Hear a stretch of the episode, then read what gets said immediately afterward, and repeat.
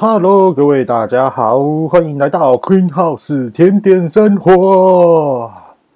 终于忙完了，现在是九月十七号的晚上八点三十分。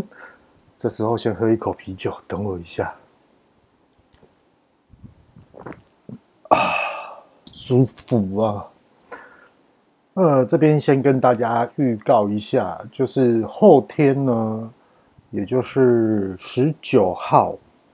我就要回归 Queen House 甜点，然后只是短暂的时间而已，很快就要回去在另外一个工作上面实施，因为我觉得很重要，这时间是非常重要。那为什么会回去 Queen House 呢？是因为谢谢各位大家今年的中秋年节礼盒蛋黄酥踊跃的给我们订购，在这里谢谢各位大家，感恩。那为了品质，为了这些的。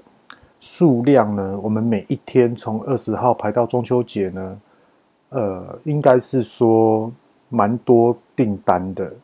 那这边我知道还有很多的顾客都还在持续的订购，那是 OK 的。我们也是有把一些时间挪出来，还有增加人手。像老顾客的话呢，就会知道说玉明这次会回来，确定会回来，可是时间还没有确定。那我这边呢，也会就是配合玉明的时间，如果他在场，如果说现在目前的人数够的话，我会第一回去我新的这个工作领域，要赶快帮忙，因为里面呢有很多很多的细节要开始制作，要开始去实施。那也不瞒跟大家讲，其实我是一个非常。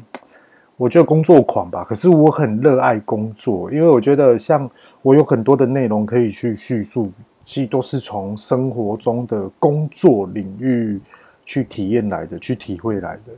就算是捏蛋黄酥好了，它是重复动作，或是我今天呢在清洗，譬如说呃一些栽培的容器，其实那时候我都会去放一些现在时事的关键人物呢。还是国际上的一些厉害的人物来去听一些比较智力的，或是他给予现在目前年轻人方向的一些话题，那吸收回来整理一下，分享给大家，都是因为这样子。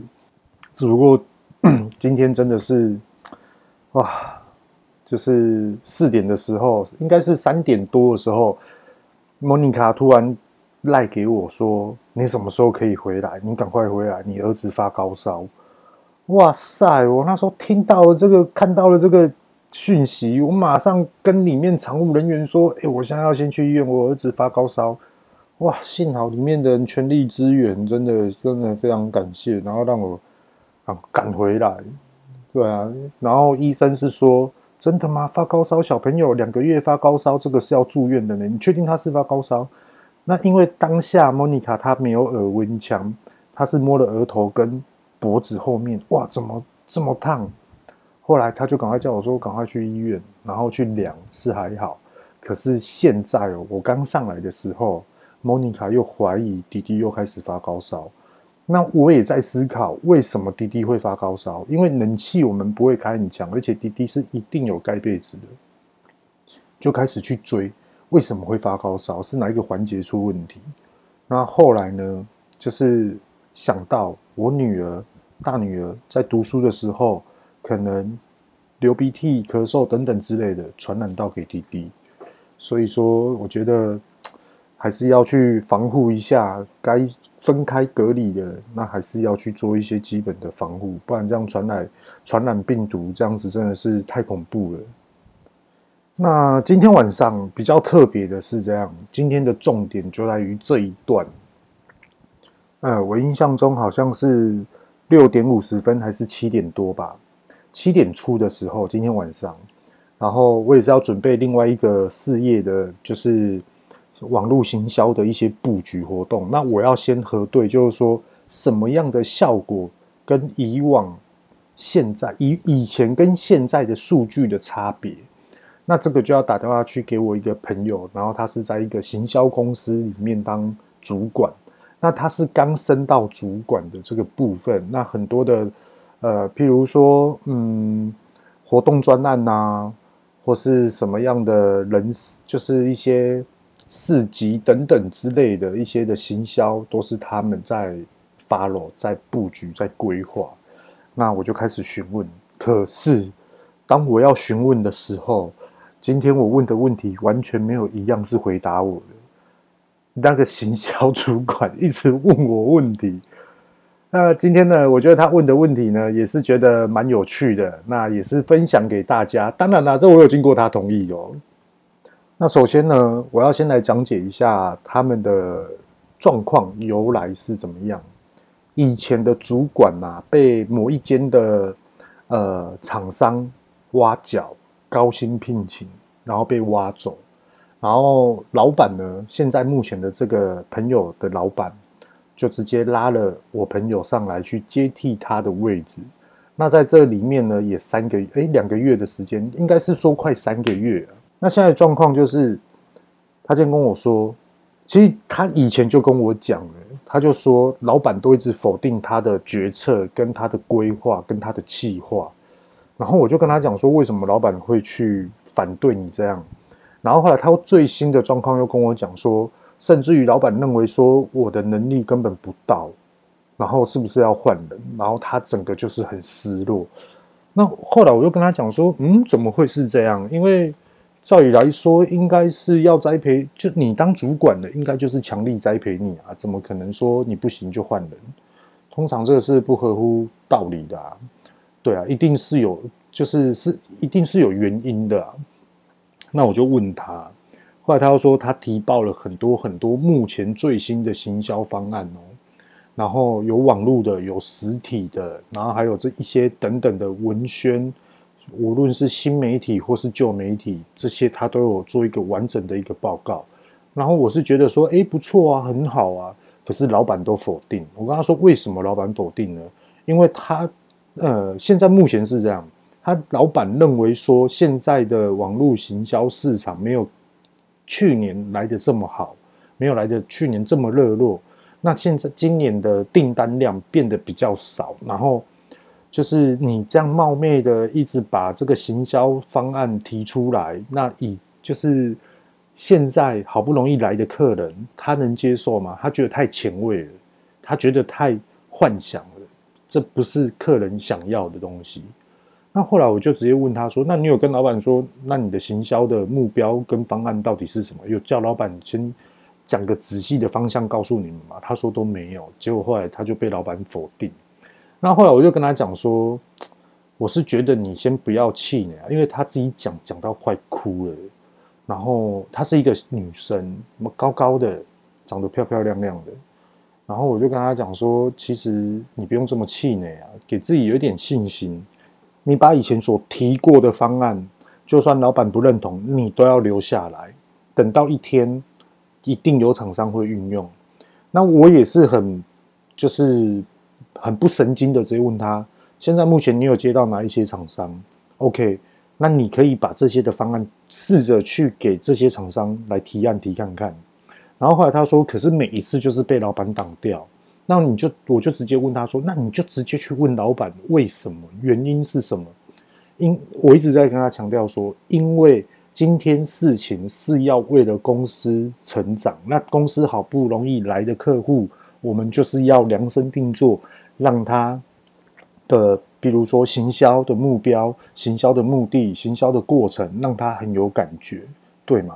虽然说我们没有办法把握说，你行销这今年的预算是一百万。那你的目标营业额是多少？可能一千万，我们没有办法确定，因为最终还是要消费者的决定而去做数据。那后来我就跟他讲说，你不要去放弃你任何的方案，你要去跟老板讲。那老板现在目前你去接洽客户或是客户开会这些的过程的林林总总目标到底是什么？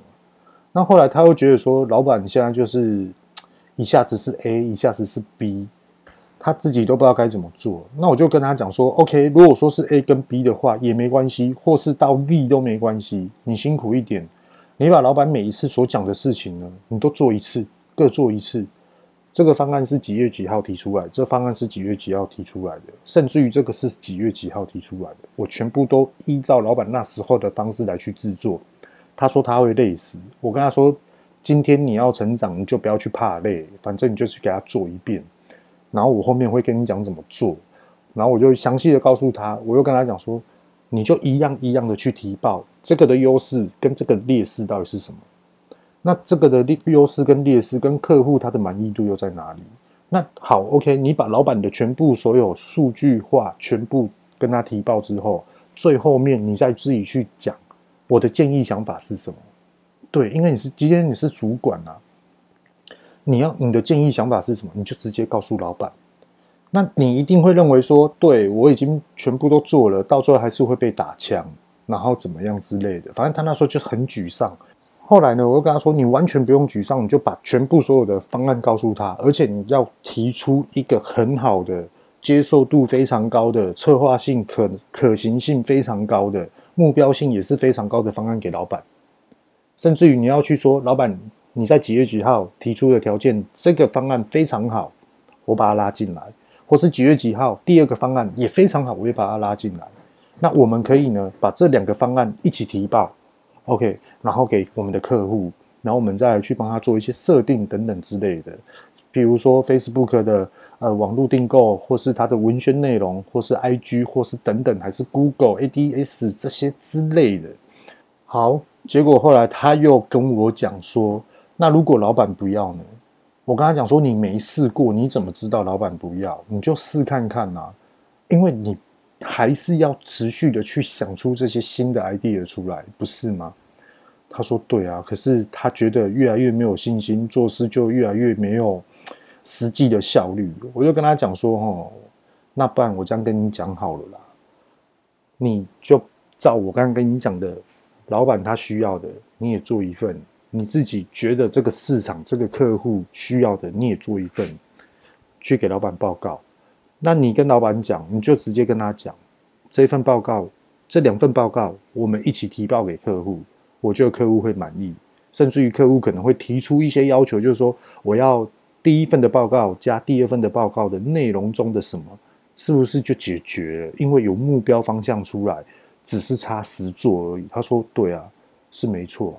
那如果说我被老板打枪了，我就直接跟他讲，如果今天老板打枪的话，你就直接跟老板讲。如果我的方案可以，我刚提出的全部所有方案可以的话，成功了，那我就要在你桌上大便跟尿尿，而且我一定会把你的工，把你的客户资料全部都尿尿尿一遍。你就直接这样跟老板讲。那对方她是一个淑女啊，然后她是不敢这样做，然后后来她听我这样讲，她一直在那边笑啊。她说：“你真的很幼稚诶，都几岁了，还要在人家的办公室桌上大便尿尿？”我跟她讲说，这是一种挑战，可是这是不可能会去做的事情。可是你要让老板知道，如果今天可以的话，我就直接在那边大便尿尿；如果不行的话，你来我桌上大便尿尿，还是说我就持续做？你可以这样跟你老板讲，对啊，因为你就是搞行销的啊，你今天都不敢去老板的桌上大便尿尿，你怎么做行销？对啊，要勇敢啊，要 power 一点啊，对不对？然后他就一直在面笑。不过我是觉得说真的啦，真的是这样，就是有时候在交代事情啊。或是我们在呃接受一些指令的时候，或是一些命令的时候，诶，今天我们要去做什么样的事情？OK，我们就去做。可是不要说做到突然还不到中间了，停止换其他的，或是停止被骂了，或是停止不要做了，换别的方式。那到最后是不是做白工，浪费了这些时间？除非你觉得这件事情是有意义的。那你就坚持的去做，你就跟老板讲。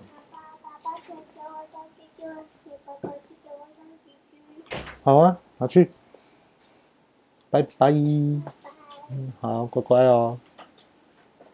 这边有追踪吗？没有，没有，没有，没有。哎，好，再见。已经没有了。好，Good night。拜拜。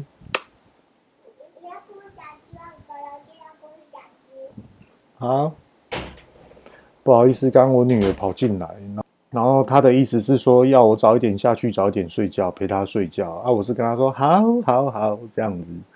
对啊，他最近很黏呐、啊，不知道为什么越大越黏，然后每天回来就是要我帮他复习功课，我是觉得还不错啊。可是有关于讲到教育哦，你知道吗？我觉得像我女儿有功课，哎，我觉得我好反感哦。我女儿有功课，有功课，我很反感。为什么你知道吗？我觉得对，虽然说我有时候很忙，没有时间陪她，可是我终究还是会挪出时间。譬如说刚六七点的时候，我就跟他在外面的花园，然后在那边就是跟他玩捉迷藏啊，还是骑滑板车啊这些之类的。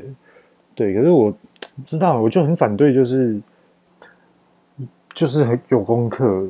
有一次啊，这边跟大家分享，那时候我在那另外一间公司在忙，然后我知道说我老婆的有一个很好的朋友，他叫 Maggie，那他女儿也国小五年级。那 Maggie 呢，他认为说，哎，我们做的甜点都没有加什么化学药品啊，还是呃。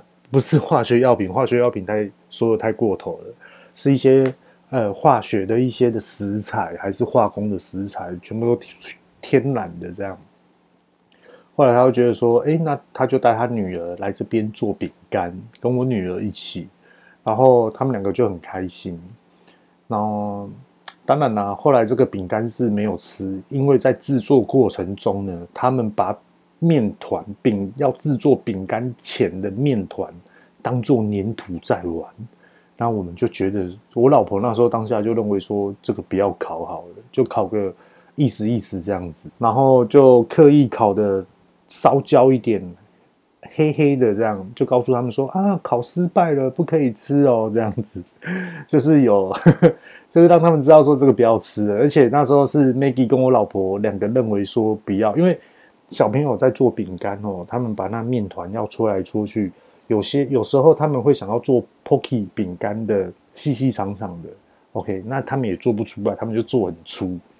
然后有时候又想要做球形的，可是搓搓搓掉地上，然后又拿起来又继续搓，就是这种状况，你知道吗？然后就想说，好，既然我们答应他说要做饼干，那我们就烤给他们看。可是就说哦，因为是家长人为的关系，超会搭。那其实是不想要给小朋友吃。那当然了，烤的烤箱并不是我们营业用的烤箱，是另外一台家用型的烤箱。如果有去过 Queen House 的朋友们呢、啊，你们都会看到有一台小小的烤箱。其实那个烤箱啊是在研发用的。然后为什么那台烤箱会比较特别？就是看起来它不像烤箱，其实它真的是烤箱，只不过说是有一次呢，呃，就是我要拿一个大型的、非常大的搅拌缸。然后那个搅拌缸啊，它不小心去敲到，就是这个研发型的小烤箱的外表，就全部破掉。那后来想说，那就把它换掉。可是认为说，哎，这样子测试也是可以啊。哎，这样子测试反而清洁更更好清洁，因为玻璃跟玻璃的内层不会卡灰尘，也不会卡一些污垢，反而是更好去清洁它。这样，所以说我们就决定就是一直沿用。而且这一台小烤箱也是有历史的。这小烤箱是从我们创业沿用到现在，非常好用。这一台的烤箱叫 Dr. Goose，Dr. Goose 的烤箱真的非常推荐。如果说你喜欢烘焙的朋友们的话呢，在家里 DIY，或是你准备想要创业的，实测一些饼干啊、甜点啊这些之类的，你可以去买 Data Goose，非常厉害，它的火候非常的稳定。那我们都是诶研发完了之后呢，再来去送到大型烤箱来去做，比如说大量生产。在这边我跟大家朋友聊一下，就是说你未来想要开发某一样商品来去规模化、经营化都好，反正它就是要卖出去的商品。那你现在是不是处在于一个研发的动作？其实，在这个研发的动作啊，这是很重要的哦。这是拿我个人的经验来去跟大家分享的，大家可以听看看。如果你今天你是在研发的过程，我建议呢，你就是准备一台烤箱。如果你今天是要研发一另外一种的商品，那你就是要给他一个空间，这个空间就是专门研发的，这是非常重要的。为什么呢？这未来再跟大家讲。而且我觉得这用嘴巴上面讲会讲得不清不楚。OK，你今天拿了一个小烤箱来去做实测，譬如说我要做。费南雪好了，或是马德莲，你今天一次烤六颗或是十二颗，你可以开始下去实做。那其实那时候实做的时候，你头脑一定要去思考。那如果未来一个烤箱我要烤出九十颗的话，这个的制作方式会怎么样？你要提前你就要去思考这件事情。很多人几乎百分之九十五的人都认为说，我先求设计好商品之后，再来去看看怎么卖。可是他们不会去想说。你现在是考十二科的费南学，当你要大量出货的时候，你到底要怎么去做？这是另外一个不一样的层面哦，这是非常非常重要的。所以说，你一定要先预设好，当你可以做到十二科，你要提升到变成四十科，甚至于八十科，或是一次出炉一百科，这是非常重要的。因为你从十二科跳到四十科，这又是另外一个制作程序。你四十科考完之后，你要马上变成八十科，又是另外一个层级喽。就是你要去把每一个的品质都把它顾好。那也许你大量生产，你一台烤箱你可以烤八十颗好了。可是你认为说，诶，我烤八十颗的失败率可能更高，那你就开始缩减，你可能要变成六十颗。那看看这个的品质稳定度好不好？因为不可能，因为说我八十颗考不好，表示我这台烤箱不好，我要把它换掉。不是这样做的，而是你要怎么去运用你现在目前现有的设备，去发挥出超过百分之百的研发产能、出货产能，这才是正确的。很多很多的商业界的朋友们啊，你是创办者的话，你一定会很认同这一句话。很多人都认为说，员工永远啊都嫌弃老板的设备不足，其实真的吗？不是。好，很多的创办者，他们为了要提升他们的出货量跟品质，所以说请了非常资深的老师傅来教。结果往往都遇到什么？老师傅都会讲：“哎，你这个东西不行，你这个品牌要换掉，你这个烤箱不行，你要换。”呃，譬如说八十几万的哦烤箱，然后还是什么多少钱的烤箱，你要换很好的。我跟你讲。如果今天我听到这句话，我全觉得全部通通都是屁话。为什么你知道吗？真的厉害的人，无论你给他什么样的工具，他就是会研发出来，他就是可以生产出来，这才叫厉害，而不是因为设备而去选择你。如果因为监视设备而去选择了他可以大量出货，那就同等于是因为设备的关系，那我为什么要来请你？这是不一样的事情哦。各位创办者，这一定要去了解一下。所以说，我把话题拉回来，你十二颗、四十颗、八十颗，你觉得八十颗不行的时候，你要缩缩减量，你可能要变六十颗，或是五十颗，或是稳定保守的四十颗一次出炉。那你一次出炉之后呢？很少人会去想到这件事情。当你可以一次出炉四十颗了之后，完了。你再来设定你的包装、你的售价、你的等等之类的其他的事情，你总不能，譬如说我考了十二科，哇，好开心哦！马上跳到我要设定商品，我要设定包装，我要设定售价，我的成本多少？那我一年如果说一个月卖几颗，我可以赚多少钱？假设说我可以赚到六万块好了，我就很开心，等等之类的。那你六万块，你一颗假设说一颗啊，你获利十块钱，那你六万块，那你是不是就要卖几颗？大家都算得出来，六千颗。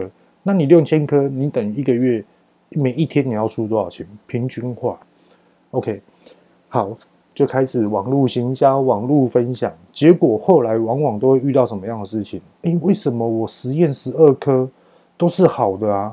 那为什么我等到大量出产的时候，变成品质都好差哦？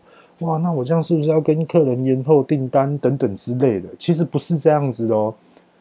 其实当下你就会认为说，我要跳回来，那我就十二颗十二颗烤。你十二颗十二颗烤，你第一个你浪费人力成本、电费，还有浪费你全部所有的无形之间的耗材，真的是很恐怖。所谓的无形之间的耗材是什么？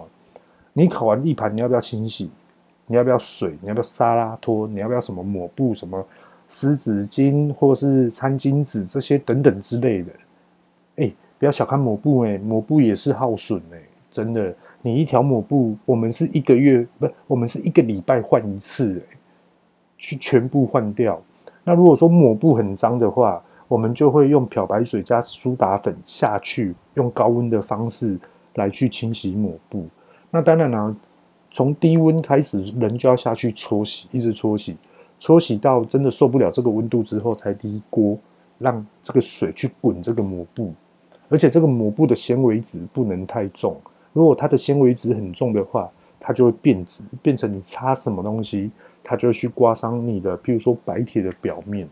这都是经验。那在这边呢，我是觉得很多人都要特别去注意一下。这，嗯，今天 Podcast 也是讲到两个重点，第一个就是，那你就在老板上面大便尿尿；第二个重点就是，哇，甜点店你到底要怎么去设定商品？这都。既然都讲到这边了，那就一次大概把它讲完。呃，通常你有关于做伴手礼的、糕点的、甜点的、面包的，呃，不瞒大家说，无形之间跟你花最多钱的、最耗时间成本的会是什么？其实就是包材。包材是一件很恐怖、很恐怖的事情。我跟大家讲一下，我刚开始创业的时候，我一口气就花了十六万元，就去设定 Queen House 的包装，很漂亮，非常漂亮。为什么会花到十六万元呢？因为厂商他就跟你说，诶，你要印几个？譬如说，哦，我们最低量就是五百颗，呃，五百五百个纸盒。那这五百个纸盒一个等于多少钱？那如果说你变成一千份的时候，一千个包材的时候，它价钱就会降低。那当然啦、那时候就认为说手头预算多少能拿到一个的包材，越便宜是越好。可是往往这样子，这就是我觉得它可以叫做陷阱，我也觉得它也可以叫优势。这就要看你手头上的钱够不够多。来去做这个优势的一个竞争的一个转换，为什么呢？我今天我那时候买两千个，所以说还有很多，还有附纸袋啊，还有一些蛋糕盒，那时候很漂亮。后来我不这样搞了，真的太恐怖了。为什么呢？我今天做两千两个两千个，还有大袋子哦，蛋糕盒，好，花了十六万，我开始去囤。我跟你讲。店面的五分之一的空间呐、啊，应哎不对，应该是说店面的八分之一的空间，全部都在蹲这些耗材，不蹲这些的包材，我也不知道在蹲怎样的。好，你放包材的地方，你就要有除湿的功能，不然它会受湿气而去影响变质变色，那客人打开又觉得观感非常不好。所以说，你为了这些包材，你要去砸这些设备。然后你要给它一个空间的存放，我那时候还认为说，哇，这些包材真的很定得，非常的定得，我还想要去外面租一个小型的一个空间来去囤放它。可是我觉得这怎么算怎么做都不对啊，我觉得这根本太浪费。后来我那边想，可不可以跟老板说一次来五百个就好了？然后厂商也不同意，厂商就说不行，我们就是一定要出货完，因为他们。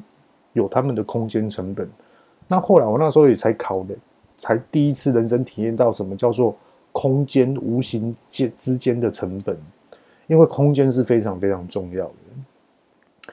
然后真的，而且后来也是听很多像我现在新的工作的老板，他也是啊，因为他自己也是本身投资了跟管理了很多的其他的事业，那其实他也很怕包材这个项目。那很多呢，都是因为，譬如说我帮人家代工，那是不是这个的品牌他就要寄包材给我？靠，整个空间全部都是各店家的包材，然后呢，有些包材用到后面，厂这个客人他就说他要换包装，结果后来旧的包装怎么办？厂有些是厂商顾客把它运回去丢掉，有些是厂商直接告诉他，你们就直接帮我们处理掉。就卖掉，那请问这些的成本都在哪里？所以说很多的包材真的是非常非常恐怖，真的。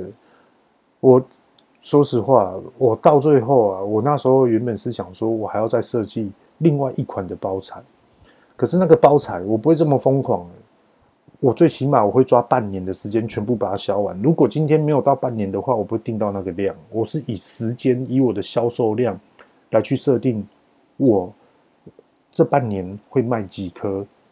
比如说柠檬塔，那我柠檬塔包装就要多少个？我会以半年的量来去计算，就这样。那可是现在的 Queen House 是怎么做？完全不叫任何的包材，我们就是一样，就是 A 加外面普遍流行什么，没关系，我们就这样装就好了。因为包材花的成本真的太高了。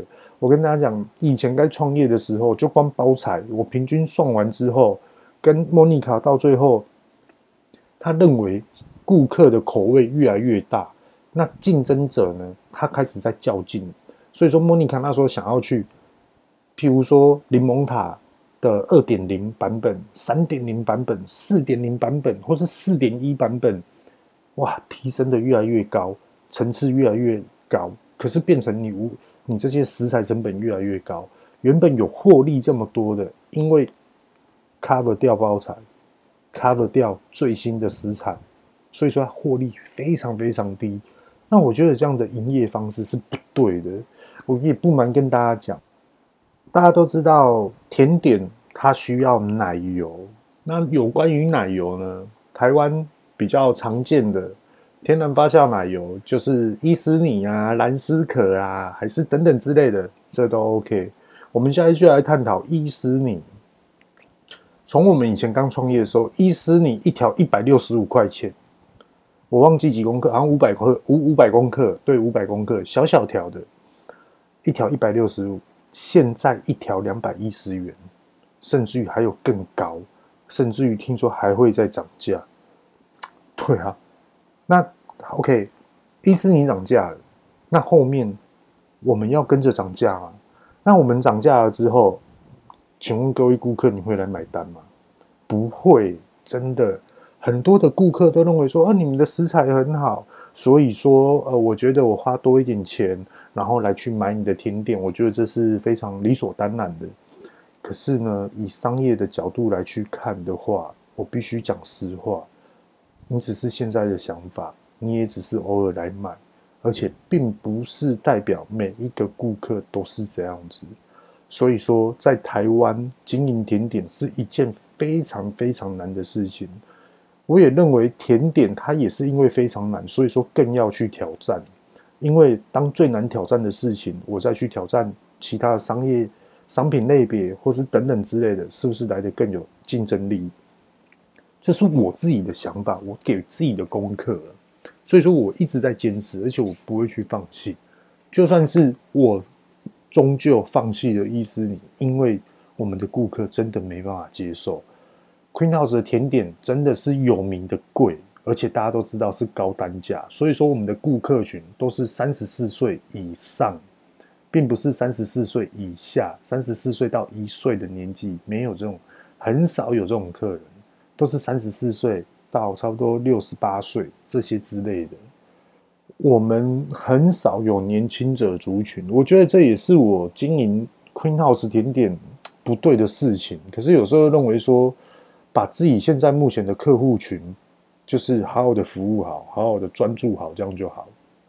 甚至于，我也可以跟大家聊一下，就是说，各位知道吗？Queen House，我自从经营了 Passkate 之后，Queen House 的粉丝团，Facebook 的粉丝团点赞率一直下降。那莫妮卡说奇怪，我们点赞率怎么一直下降？我也是鼓励他，就说点赞率下降就下降，因为很多的时候做事业真的是要做实的。我我也是很坦白跟他说啊，跟他说今天啊，我们的粉丝点赞一百万，你开心吗？五十万你开心吗？二十万你开心吗？对啊，是真的是这样吗？一百万人等于一百万个人都会来给你买单，是这样吗？如果是这样的话，我就烦恼死了，因为我做不出来，而且我还要再去砸更多更多的设备。甜点是要做需求，而不是做量。你真的要做量的话，那你的这个立场又不一样哦，这是另外一个思考方向。很多真的太多，我觉得有关于甜点这个市场哦，要讲得很细很细的话，我跟你讲，我觉得讲一年都还讲不完。真的太多了。我可以从，譬如说设定商品，设定商品的过程，然后到你设定少量商品变成呃中产量商品，到大产量商品，然后完了之后呢，你全部所有的企划，到你包装，你设定包装，你设定食食材。它的原物料、它的售价到底怎么去评比？怎么去定价？其实这都是有学问的，定价真的是有学问。然后到最后，你要销售给客人，你销售给客人，你要让客人知道这一支产品，你要有行销，你要有布局。你布局完了之后，你要再次的行销，怎么让客人知道说，诶，我们的商品是比较特别的，而且又有具有品牌价值的。其实这都是很难的事情。完了之后，你可能。呃，遇到有一些投资者，比如说你这个小品牌要变成一个商业化、一个模式化，那你又要怎么去进行？这个非常多细节，这个所以说我才说这个讲一年真的是讲不完，真的。又加上我是很搞维的人，真的很搞维，有时候搞维到我老婆莫妮卡都不理我。对啊，那最近呢，我也是有在那边请莫妮卡，就说要不要跟我一起来录 Podcast。那一开始莫妮卡她是很反对的，可是后来啊，她看到就是我的 Podcast 的数据有飙涨，那我就跟她讲说，你要不要一起来录？后来她没有抗拒哦，我也很大方的跟她讲，那你不要讲话，你就看我录啊，那你在旁边唱歌给我听可以吗？然后她在那边发疯，你神经病哦！你真的是有病哎、欸！哪有人在那边录 Podcast 的讲话，然后我在旁边唱歌？你到底在想什么东西呀、啊？反正就是这样。可是话讲回来，莫妮卡唱歌真的是蛮好听的。她可以唱那种 Celine Dion 的《Oh by Myself》，完全同 key。甚至于还有一次去某一个大老板的私人招待所，把人家喇叭唱破，超厉害。啊，好啦，今天就分享到这边，就是分享一下最近的过程，今天的过程，还有一些突然来的一些新的想法，也是分享给大家。想要创业啊，真的是很鼓励啊，可是必须要跟你讲，这真的是地狱。对啊，除非说你真的很有金钱上的实力，那有了金钱上的实力呢，找了伙伴更重要。好了，这边是 Queen House 法式手工甜点，啊，不不不不不，这边是 Queen House 生活甜点。我是玉道贤，各位晚安，拜拜。